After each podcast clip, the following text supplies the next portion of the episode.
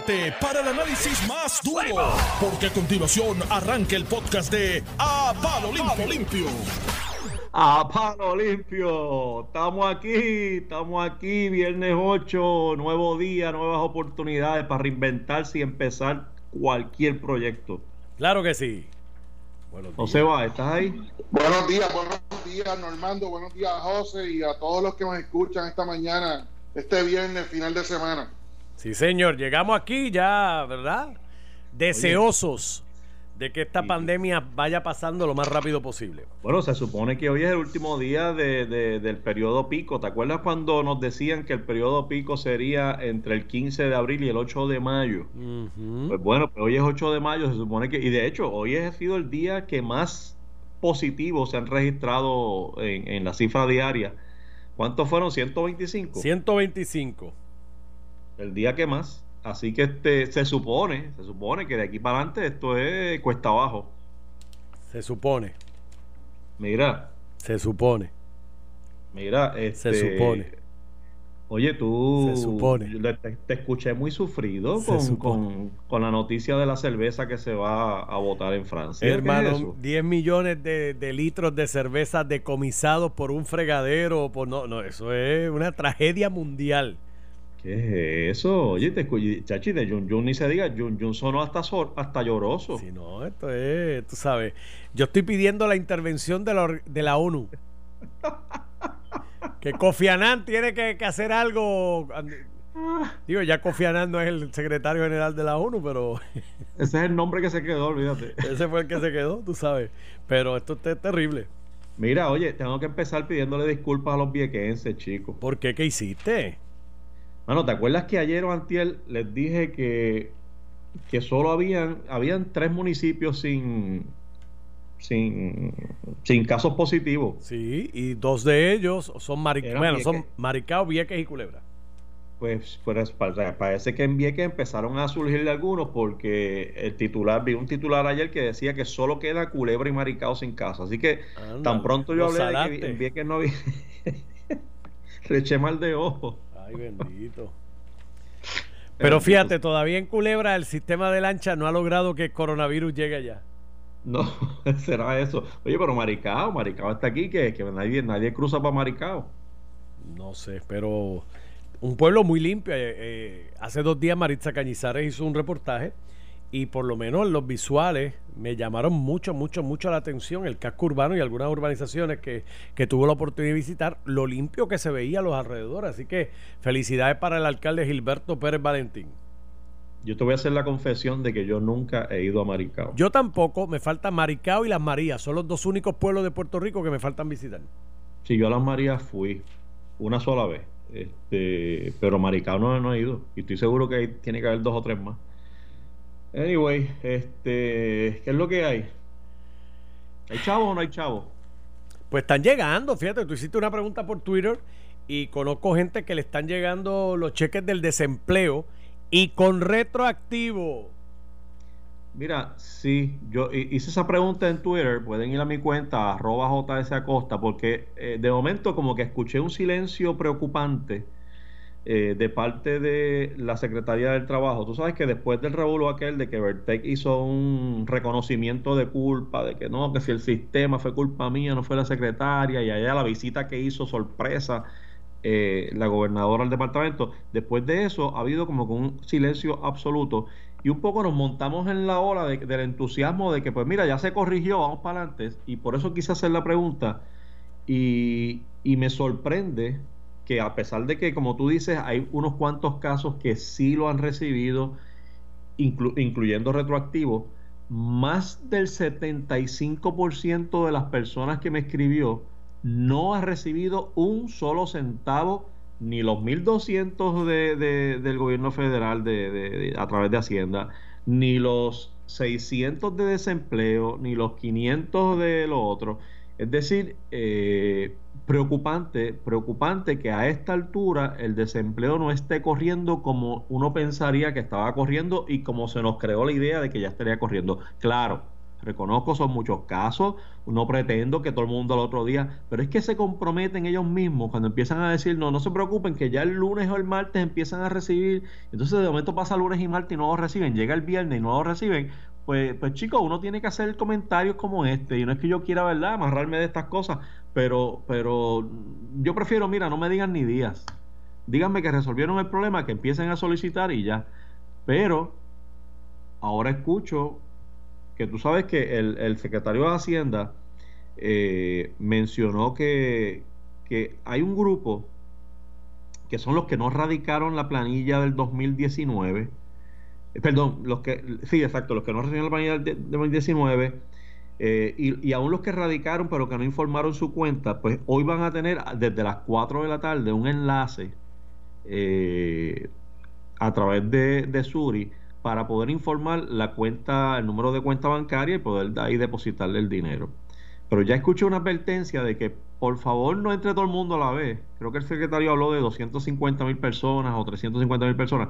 Que no es todo, mira, no le diga eso a la gente. Todo el mundo a las, 4, a las 3 y 59 van a tener el dedo metido en el enter para, para entrar a esa página. Tienen que prepararse para el brote de casos. No nos digan que no lo hagan toda la vez Prefiero que se preparen ustedes, estructura gubernamental y tecnológicos y todos los que vengan con la base informática del gobierno, prefiero que se preparen ustedes para recibir los 300 mil o las 400 mil o el millón de, comunicaciones del saque, porque ese es el grado de desesperación. ¿Cómo me van a decir que no entre de momento? ¿Y qué, qué hago? ¿Lo dejo para el lunes?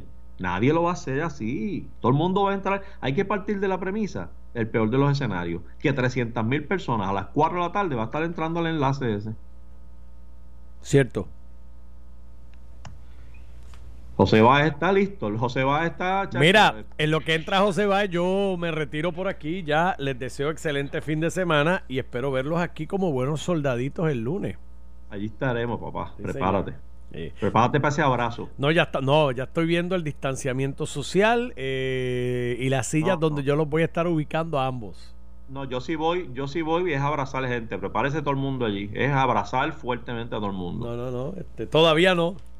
Sí, a todo el mundo. Prepárense. Ya, ya lo advertí. Mi consejera en salud, la doctora Concepción Quiñones de Longo, me dice que no.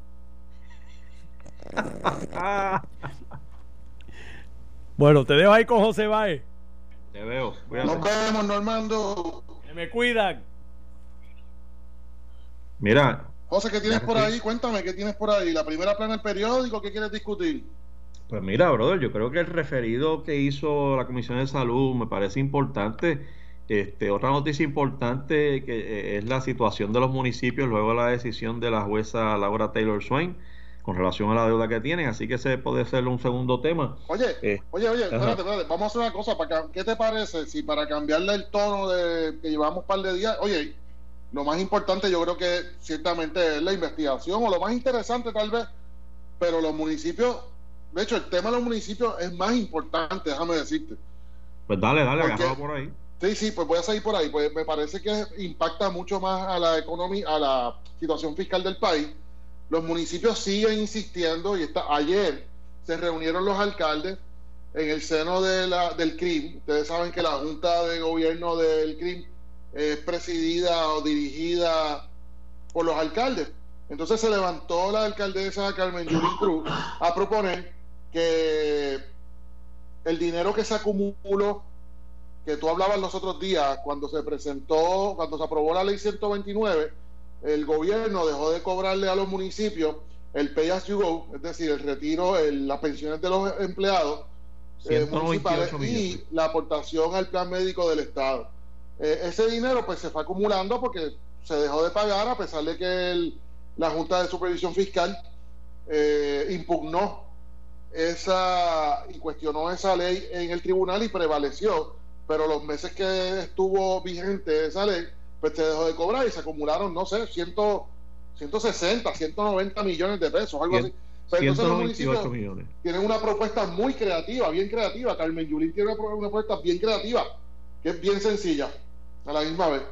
Que el gobierno central sea el que pague esos, 100, esos 160, 190 millones. Te tengo que decir que tengo que aplaudir al resto de los alcaldes porque yo creo que se dieron cuenta que era caramba, mediáticamente era como, era como una burla al pueblo, porque el, gobierno a fin de cuentas no es el que paga, el que paga es el contribuyente.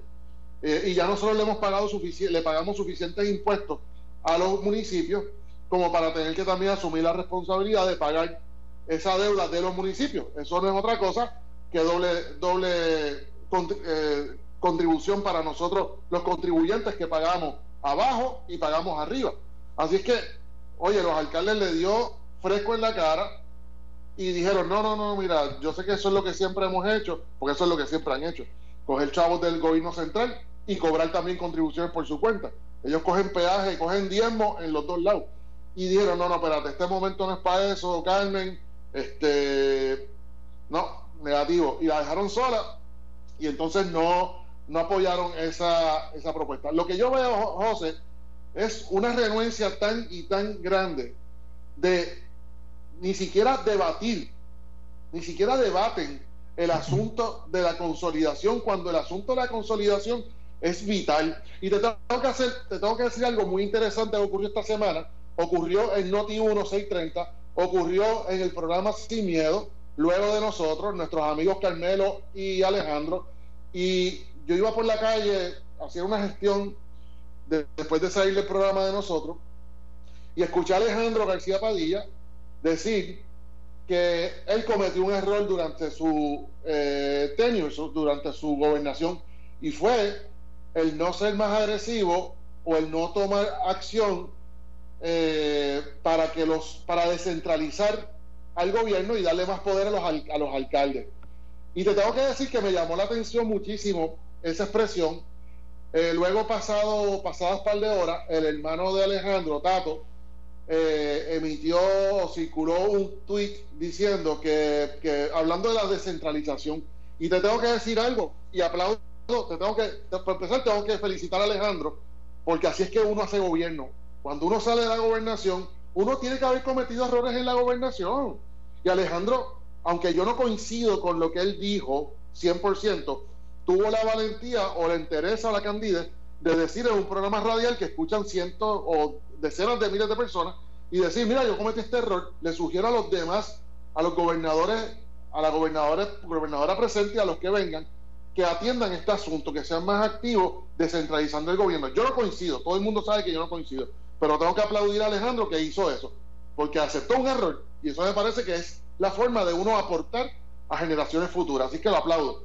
Y a Tato, que le mandé saludos, le, me expresé cuando él, escribió, y te voy a decir algo, voy a insertar una nueva, un nuevo debate, pero un, un nuevo ángulo que no se ha atendido con tanta, que, que nos puede ayudar a encontrarnos a todos en el centro. Yo creo que la descentralización del gobierno no necesariamente elimina lo que es la, supresión y consolidación de municipios. Y yo exhorto y propongo, exhorto y propongo en este programa hoy a los que me están escuchando, a Alejandro, a Tato y a todos los alcaldes y a todos los legisladores, incluyendo el presidente actual del Senado, que también, eh, eh, Rivera Chat, que está en contra de la consolidación, que escuchen esto. ¿Por qué no nos concentramos en identificar aquellos municipios que definitivamente, definitivamente no aguantan un, recorte más.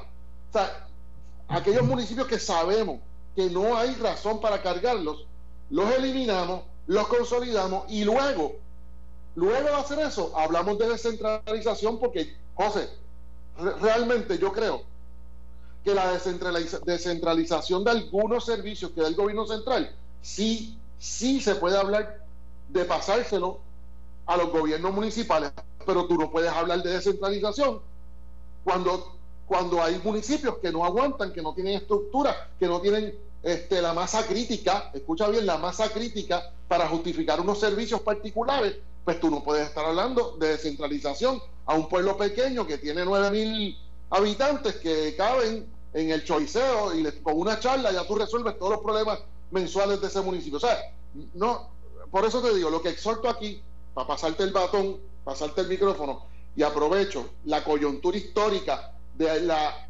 invalidación de la ley 129 y la situación fiscal que están viviendo los municipios, cuya situación se acrecentó al acumularse esa deuda de 160, 190 millones de dólares, que se aproveche este momento. Todavía hay espacio, hay tiempo en la Asamblea Legislativa para aprobar legislación. Esta es la, queda, quedan unas semanas para que se hable de consolidación y supresión y de descentralización una vez eliminemos los municipios que realmente no hacen falta. Te paso el batón. Not gonna happen, my friend. este... Chico, por favor, dame un, dame un poquito de esperanza. Año electoral, papá. Este, mira, dijiste muchas cosas interesantísimas. Déjame ver por dónde lo agarro. Me gustó lo de la masa crítica en la que pusiste eh, que le falta a algunos municipios, que es fácil de identificarse. Aquí ya hay un número específico de municipios que se ha identificado que no tienen esa masa crítica y estoy asumiendo que a lo que te refieres es a que no tienen la estructura, las fuentes de ingresos que, tienen otros municipios que sí le permiten autosostenerse. No todos los municipios, probablemente más de la mitad, eh, tienen esa facilidad. A mí, a mí la dificultad que yo tengo, José, con esto, y la razón por la cual no lo puedo ver tan de forma tan calculadora y objetiva como tú lo ves, es porque eh, es que se juntaron el hambre y la necesidad.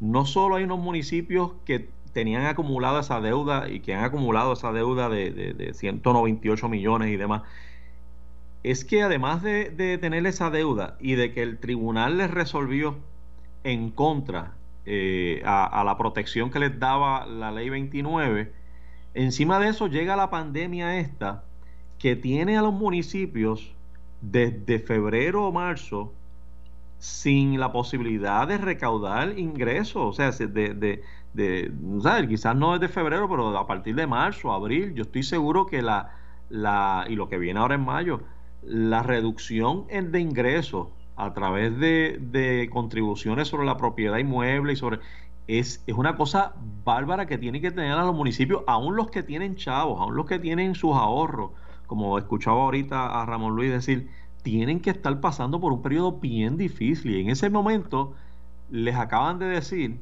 la Junta le acaba de decir, por cierto, eh, de aquellos 198 millones, 132 se cubrieron gracias al plan fiscal, pero hay 66 millones que quedaron descubiertos. Y como eso equivale a un 3% de, del presupuesto total de los municipios, pues vamos a hacer que proporcionalmente cada municipio nos pague 3% de su presupuesto. Y eso... Eh, es un paquetón de dinero para muchos municipios. O sea, para, muchos municipios va a ser bien difícil meterle mano a eso. Y tú tienes razón, la solución la hemos tenido de frente, la han tenido los legisladores, que son los llamados inicialmente a actuar sobre esto. Eh, la han tenido eh, bajo las narices por muchos años, por muchos meses, eh, en, términos de la posibilidad de una reestructuración, de una descentralización, de lo que sea, como lo quieran llamar, regionalización, conversión de counties, lo que sea, pero hay una, una resistencia a actuar. Y yo creo que es provocada por el instinto político de nuestros administradores públicos en Puerto Rico, que es el subsidio. O sea, el, el político puertorriqueño, antes de pensar en reestructuraciones y en reformulaciones estructurales, tiende a pensar en subsidio, tiende a buscar resoluciones en la imposición de contribuciones, en la ayuda de, en, dar dinero. Y, y, esa mentalidad que nos ha que, ha, imperado aquí por tantas décadas es lo que tiene esa parálisis y si a eso tú le añades eh, eh, eh, como te decía ahorita en broma en serio la posibilidad de hacer cambios estructurales en un año electoral olvídate de eso. Este, es, es, una lucha bien, bien difícil. Yo sí te digo que me llamó la atención la posición de los, de los, los alcaldes del Partido Popular, que por voz de Joe Román, su presidente, presidente de la, de la asociación, ya dijeron que no van a pagar, que de su maíz ni un grano, porque ellos no fueron parte de la demanda. Es decir, la demanda de la Junta a la que tú hacías referencia de la Junta de Supervisión que radicó una demanda eh, para anular la, ley 29. Eh, y, yo tengo que decirle a los alcaldes del Partido Popular y a cualquier alcalde que piense lo mismo, en, que, perdón, iba a decir algo. Tengo, tengo que decirles que el, eso es totalmente equivocado totalmente equivocado. Usted no tiene que haber sido parte de esa demanda para usted estar obligado a pagar esos 66 millones.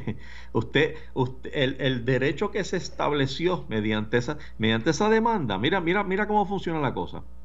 Aquí los municipios estaban obligados a pagar, como, como está obligado casi todo el mundo que tiene empleados, a pagar el, el beneficio del, del, del plan médico de cada uno de sus empleados en la proporción que haya acordado con ellos y además de eso, del, salario, sacar una partida para pagar el, al sistema de retiro, para que cuando esos empleados municipales se retiren tengan una pensión de la cual puedan vivir. ¿Qué pasa? Mediante la ley 29, que fue aprobada en el 2017-18, lo que se buscó fue eximir a los municipios como una forma de, de nuevo, de subsidio, de ayudarlos, de tenderles ese puente eh, que es lo que decía ahorita que es el instinto. Eh, pero esa ley fue declarada inconstitucional por el, el, tribunal, por el primer circuito. Así que ante esa situación se devuelve el Estado de Derecho a que tienen que seguir pagando. Ellos no tienen que ser parte de esa, de esa demanda. Quien impugnó fue la Junta. Es la Junta de Supervisión impugnando una ley que protegía a los municipios. No tienen que ser ellos parte. Es como de la misma manera que si a ti te da con demandar, José, a, al Departamento de Obras Públicas o al gobierno de Puerto Rico porque por los peajes y de momento el gobierno dijo, pues está bien, pues, pues voy a emitir una ley para, que no tenga que pagar peaje a los que tengan más de 50 años. Pues, pues todo el que tiene más de 50 años se benefició. Eso no es, eso no, yo no tengo que ser parte de la demanda para beneficiarme de eso, es que cumplo con los requisitos o, o, o, los criterios están ahí. Así que me parece totalmente equivocada la postura jurídica de, de, los alcaldes. Espero que tengan otras, y, sé que deben tener otros, otras defensas, otros argumentos para defenderse de esta situación, pero no puede ser el que no fueron parte de la demanda y por lo tanto yo no tengo que pagar, porque el Estado de Derecho hoy es que la ley 29 no existe es fácil, lo que están diciendo es, no voy a pagar porque no quiero, punto. El Estado de Derecho es, es el que tú acabas de explicar. Si una persona se opone a pagar a un alcalde, está diciendo no voy a pagar porque no me da la gana. Es como, como que yo no, yo, como que yo establezco que una ley contributiva no me aplica y yo no voy a pagar contribuciones porque yo no fui a la vista pública en la que se consideró la aprobación de esa ley. Pero qué clase... o sea, oye, eso no es así, eso no trabaja así, pero mediáticamente y en términos fiscales, eso le ayuda, José, a, buscar una forma de, confrontar ese Estado de Derecho jurídicamente, digo, si, eso es lo que deciden hacer hasta que lleguen las elecciones. Y entonces, en vez de utilizar, oye, estoy siendo malicioso, ¿verdad? en vez de utilizar, es una estrategia que me parece excelente para un alcalde que está eh, como gato boca, boca arriba buscando chavitos para ganar la, reelección. Entonces, en lo, que, en lo que lleva ese discurso mediático y se opone a pagar y va a los tribunales y no emite el cheque, utiliza ese dinero de la caja del municipio para qué?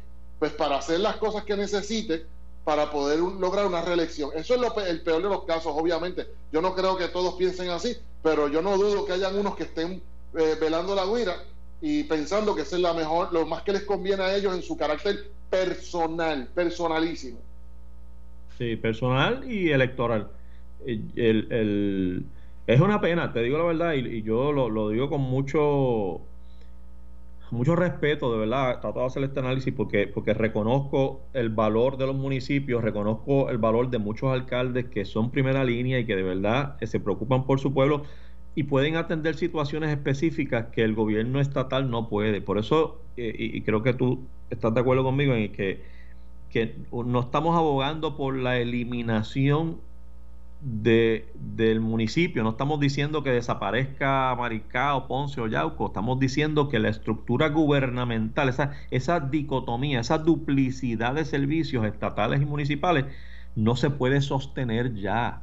Sencillamente no se puede sostener y hay que buscar una forma de reformular, hay que reestructurar esa, esa forma en que damos esos servicios. Pero este ese soy yo. Vamos a una pausa y cuando regresemos hablamos de, de salud y los millones que andan corriendo por ahí. Estás escuchando el podcast de A Palo Limpio de Noti1630. De regreso, amigos, a Palo Limpio en Noti1630. Yo soy José Sánchez Acosta, estoy con José Báez. Hoy es viernes 8 de mayo. Oye, José, ¿estás ahí? Estoy aquí, estoy aquí y el cuerpo lo sabe. El cuerpo. el teléfono lo sabe. Mira, este, oye, déjame aclarar antes de seguir con el otro tema.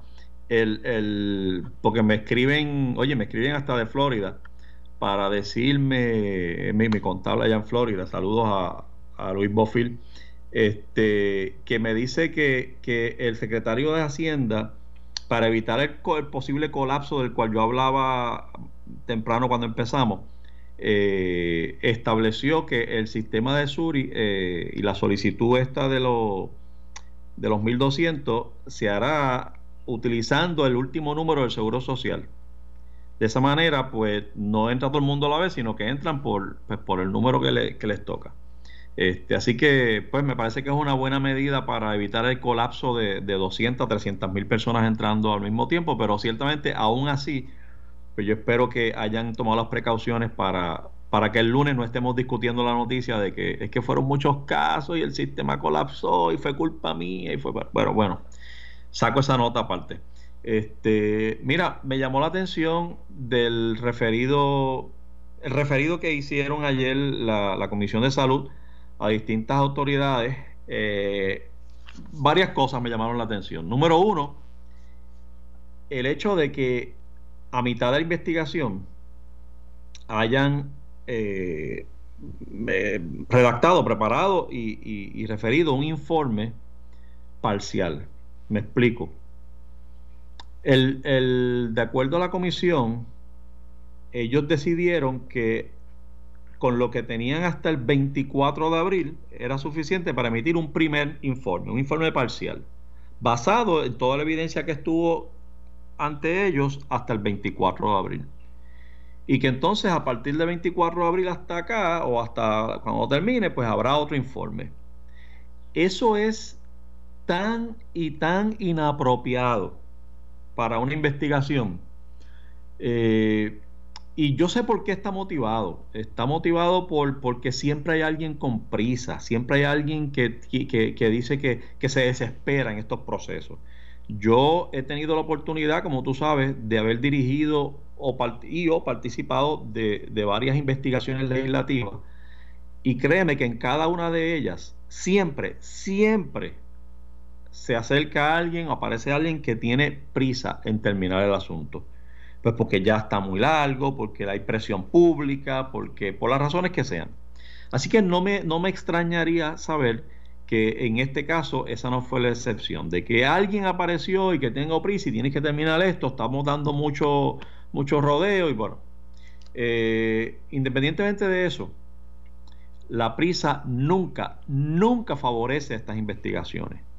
Y me explico, no hay forma de tú poder decir correctamente que hasta el 24 de abril voy a hacer un informe y del 24 para adelante no, porque la investigación es una sola. Y un testigo que llegó el 28 de abril puede corroborar o desmentir, añadirle o quitarle credibilidad a un testigo que estuvo antes del 24 de abril. Por lo tanto, tú no puedes terminar, eso es como iniciar un juicio y que a mitad y que tú anuncies que tienes cinco testigos y que en el segundo el tribunal detenga la investigación y diga yo voy a emitir un informe parcial de causa o de, o de, o de a favor o en contra de la demanda. Eh, no, no, si tú anunciaste y fueron aprobados cinco testigos, esos cinco testigos se tienen que escuchar con un conjunto para poder llegar a unas conclusiones, porque al final del camino tú tienes que aquilatar credibilidad. El problema aquí es el que yo he venido diciendo una y otra vez que como ellos, los legisladores, en el proceso de interrogar, ellos ya hacen sus propias conclusiones y han juzgado el caso y han elaborado su teoría, pues entonces han sentido la tentación de ya poder decir algo.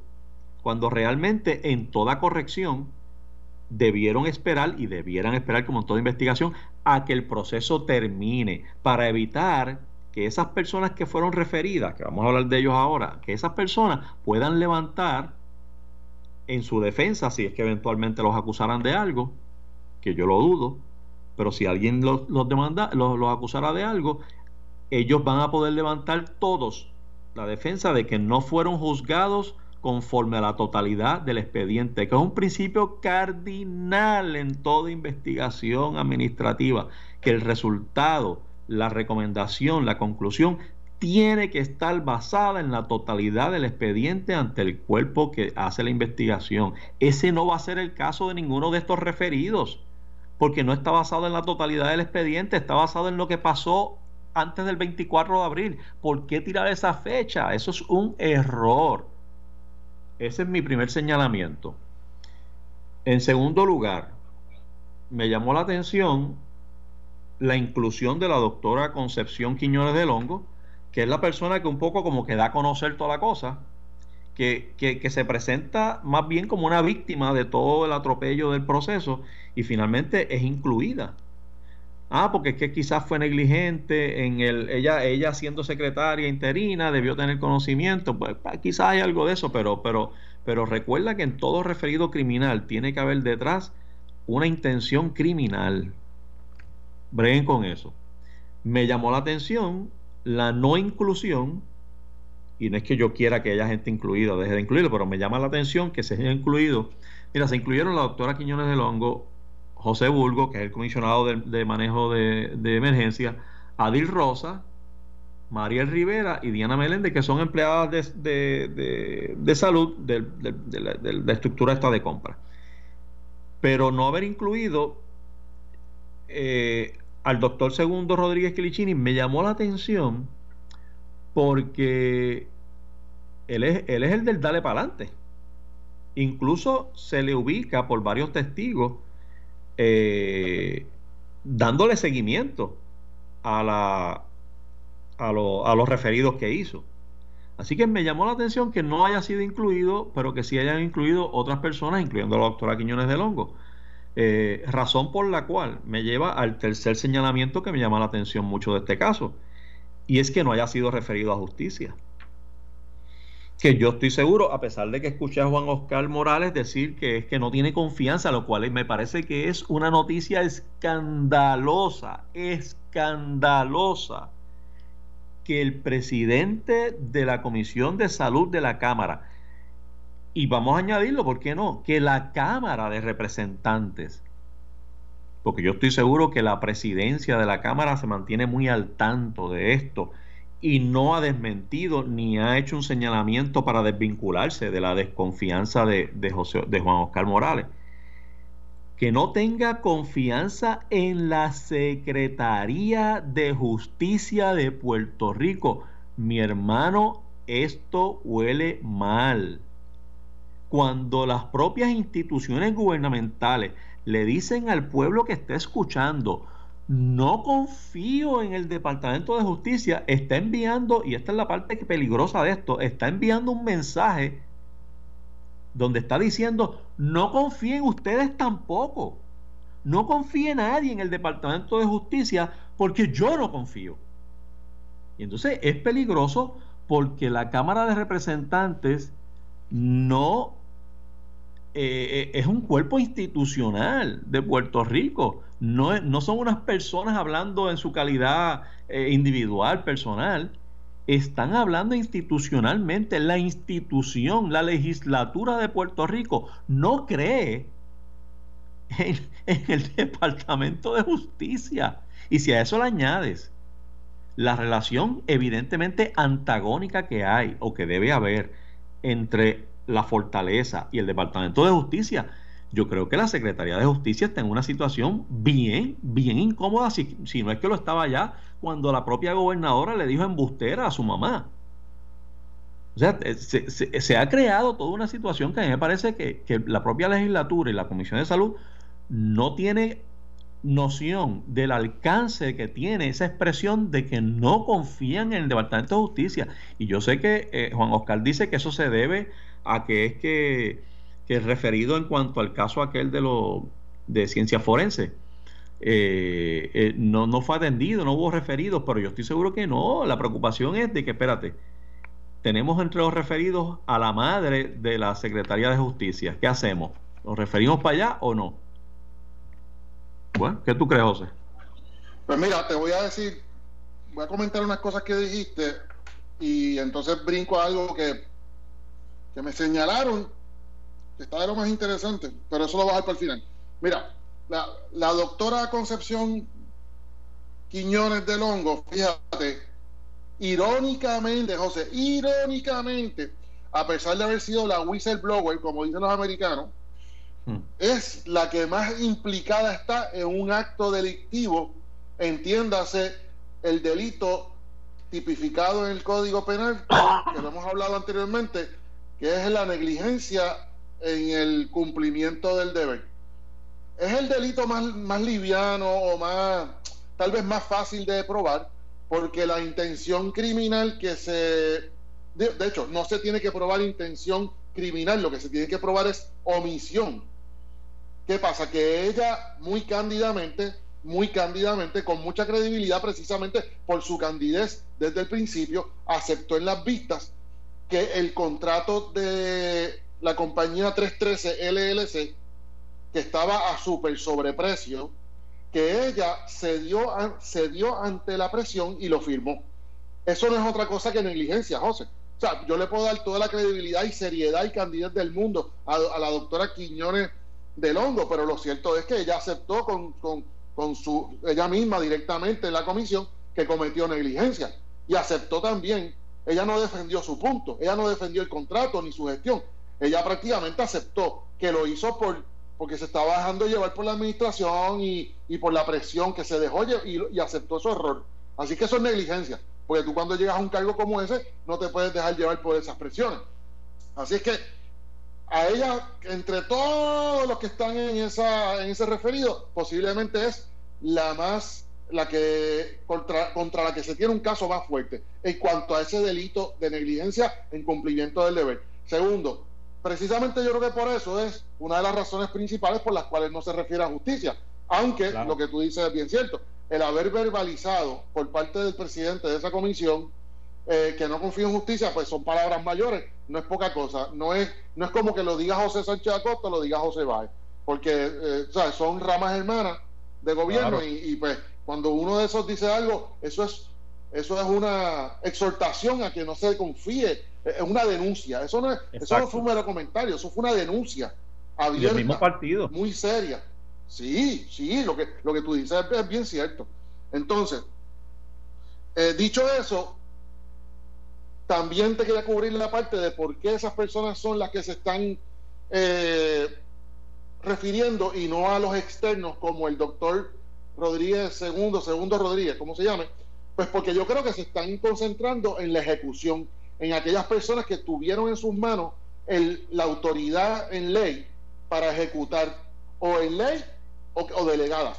Y se concentraron en las... Es como quien dice, lo que hemos dicho desde el principio, oye, no le eches la culpa a los de afuera, que aunque los de afuera sean unos colmillos, y no estoy hablando del doctor, estoy hablando de los de afuera en términos generales, tú no puedes echarle la culpa a los de afuera, como hizo la gobernadora, que le quitó, mandó a ejecutar en el paredón a Juan Maldonado y al otro para que los medios dijeran, ¡eh! ¡Qué chévere! Lo cierto es que, que los de adentro son los que ejecutan, son los que tienen la autoridad, son los que firman el cheque, son los que firman la orden de compra, son los que hacen el desembolso de los 19 millones. Y yo creo que ese primer referido, que creo que es el primer referido, es una, un informe parcial, pues eh, se concentró en los que ejecutaban. Ahora, voy a cerrar diciéndote lo siguiente.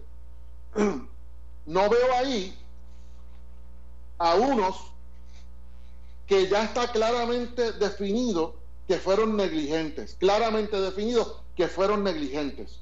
Cuando fue el contingente de la fortaleza, entiéndase secretario de la gobernación y los demás, todos ellos, José, José Sánchez Acosta, todos ellos aceptaron que no vieron ni firmaron ningún contrato relacionado a, ese, a esa transacción de 38 millones.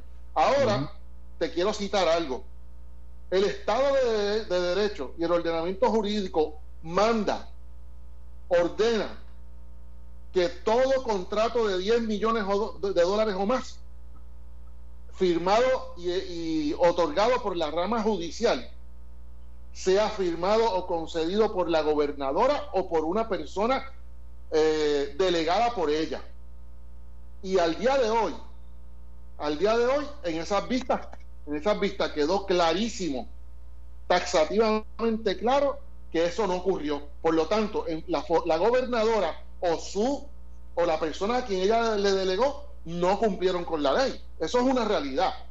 Y esos referidos, pues, te tengo que decir técnicamente, si hoy la legislatura fuera del Partido Popular Democrático, por decir un partido de oposición, o del Movimiento Victoria Ciudadana, o del Partido Independentista, o de Independientes, hoy ya hay suficiente, eh, suficiente evidencia directa, directa, por testimonios vertidos ahí, de que se incumplió la ley número 3 del 2017, artículo 18, que dice que se prohíbe estatutariamente, esto es una ley, estatutariamente se prohíbe los contratos de la rama judicial por más de 10 millones de dólares, a menos que sean firmados, otorgados por la gobernadora o gobernador o por su o por la persona delegada. Eso no ocurrió con el, y me estoy concentrando principalmente en el contrato que se dio y en el desembolso que se dio a sobreprecio, que fue 313, porque el otro ciertamente no se dio.